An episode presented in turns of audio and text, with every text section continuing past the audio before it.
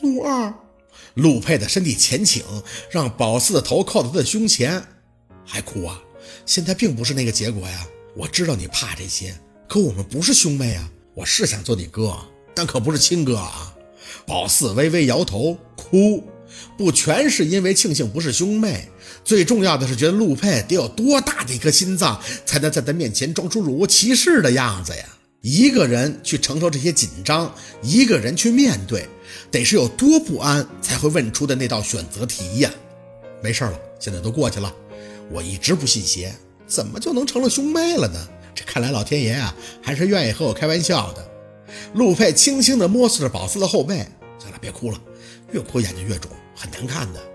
那脑子里慢慢的通透，宝四坐直了身体看的，这结果你是过完年就得出来了吗？所以你十五到了我家就变得开心了。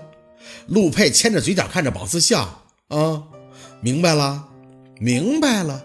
陆佩的所有反应也都解释通了。那宝四张了张嘴，想到了最重要的事情。我爸下，谁是我爸呀？突然不知道怎么去称呼这个他叫了二十多年爸爸的男人了。看他的样子，他看报告也是不敢相信的呀。那就是若君骗他的了。我妈当年是跟别人生的我吗？陆二，那你知道我的亲生父亲是谁呀？陆佩的眼眸顷刻就变得深幽。你的亲生父亲啊，就是你二舅。谁？宝四惊了，心像是在一两个小时内死去活来了好几次。啊，不可能！我二舅怎么会是我爸爸呢？我姥姥没……他亲口承认的。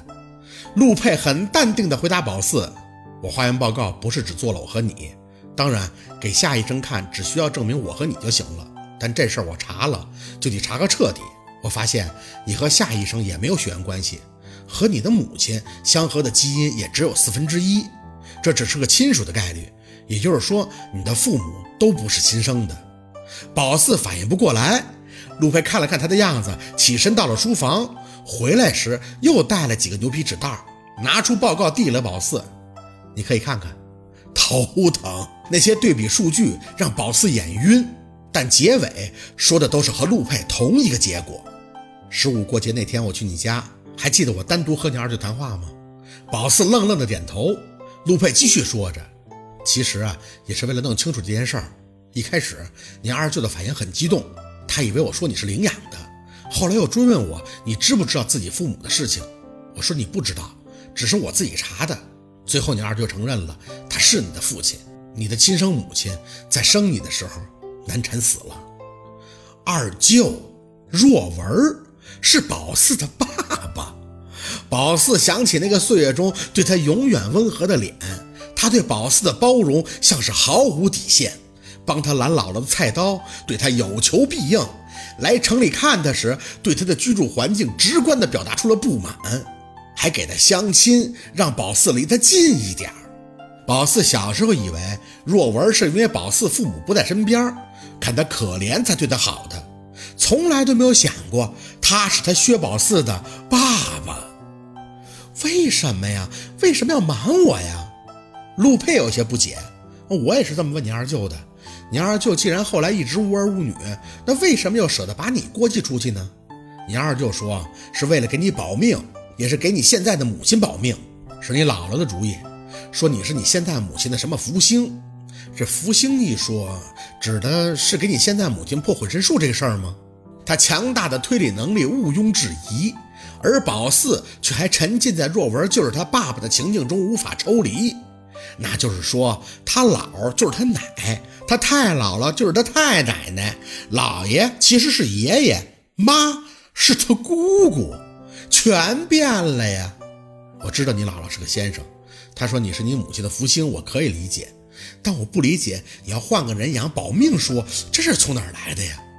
是是，宝四绷着一根线看向陆佩，是背仙儿，他当年总是会偷摸的进他家磨若文的。如果要知道若文有后，就会一心想要弄死宝四的。是什么？哦，就是当年一个脏东西，挺能闹腾的，现在都已经解决了。宝四轻轻地说着，满脑子还都是这些事儿，猛的一下塞得太多了，宝四消化不了。神经甚至都有些麻木了。陆佩点了下头。总之，你二舅的意思呢，是不到万不得已，这件事儿最好不要让你知道。我说也是没办法。一开始以为夏医生很清楚你不是他的亲女儿，所以只要他不提，我就不会说这事儿。毕竟夏医生是我舅舅，这事儿别说我也知道没多久，就连秦森都不清楚，外边的人呢，更是永远都不会知道的。但我没想到他这么快就说了，看那样子，你妈也没告诉他你不是亲生的事情。夏医生呢，自己也不知道他不是你爸爸。没办法，我也只能把一切都说出来了。说到最后，陆佩还是觉得不可思议。怎么说夏医生都是妇科医生啊，他怎么会连你不是自己亲生的女儿这事儿都不清楚呢？这点我是真想不通。宝四更想不通，想不通家里人为什么要瞒他，要想变杯仙儿，或者让他给若君当福星，那都可以呀。若君是他姑，他也会救他呀，为什么不告诉他实话呢？陆二像是知道宝四所想，酝酿了一下，轻轻地说道。你二舅或许是个好儿子、好哥哥，甚至是个好舅舅，但却不是个好爸爸。他说：“你现在的母亲很可怜，叫声妈和叫声姑姑的重量终究是不同的。你和你现在的母亲已经不算亲近了。要是再知道是家里人给掉了包，先且不说你会不会理解家里人的举动，你和你现在母亲的感情肯定会更差的。”宝四想的脑袋都胀了。心像是从身体里边抽离，似一片羽毛在空中摇曳飘荡，不知道要落到哪里依靠。曾经最依赖的家人，为什么要替他做这种决定呢？见宝四不语，陆佩再次把他揽到怀里。我建议你和你二舅好好聊聊，家人的想法呢，就会全都知道了。其实这个结果很好，你是你二舅的孩子，就没有那么乱七八糟的背景。总比是什么私生女之类的好太多了，况且也更亲近了呀。我还记得你五年前喝多了对我说你是你们薛家的领堂大神，现在多好啊，根正苗红了，你就是薛家人，对不对？他一直在安慰，帮宝四消化缓解。小六总说呀，你们薛家的女人如何如何，现在看看你这么像你姥姥，就是因为你是孙女啊。嗨，我也说习惯了，应该是你奶奶。想摸手机，却发现包都在他车上，没拿上来。陆佩从兜里拿出自己的手机，说把宝四给若文去电话，还没等拨出去，小六的电话就闯了进来。陆佩接起，免提：“喂，陆大哥，你知道四爷去哪儿了吗？我给他去电话，他一直没接呀。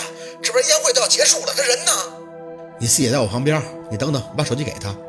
对着手机屏幕，宝四哑着嗓子张嘴：喂。”真想说你死哪儿去了，结果听着小六的喊了一声：“四姐，咱得赶紧回家看看，我爸被老虎咬了。”好，今天的故事就到这里，感谢您的收听。喜欢听白，好故事更加精彩。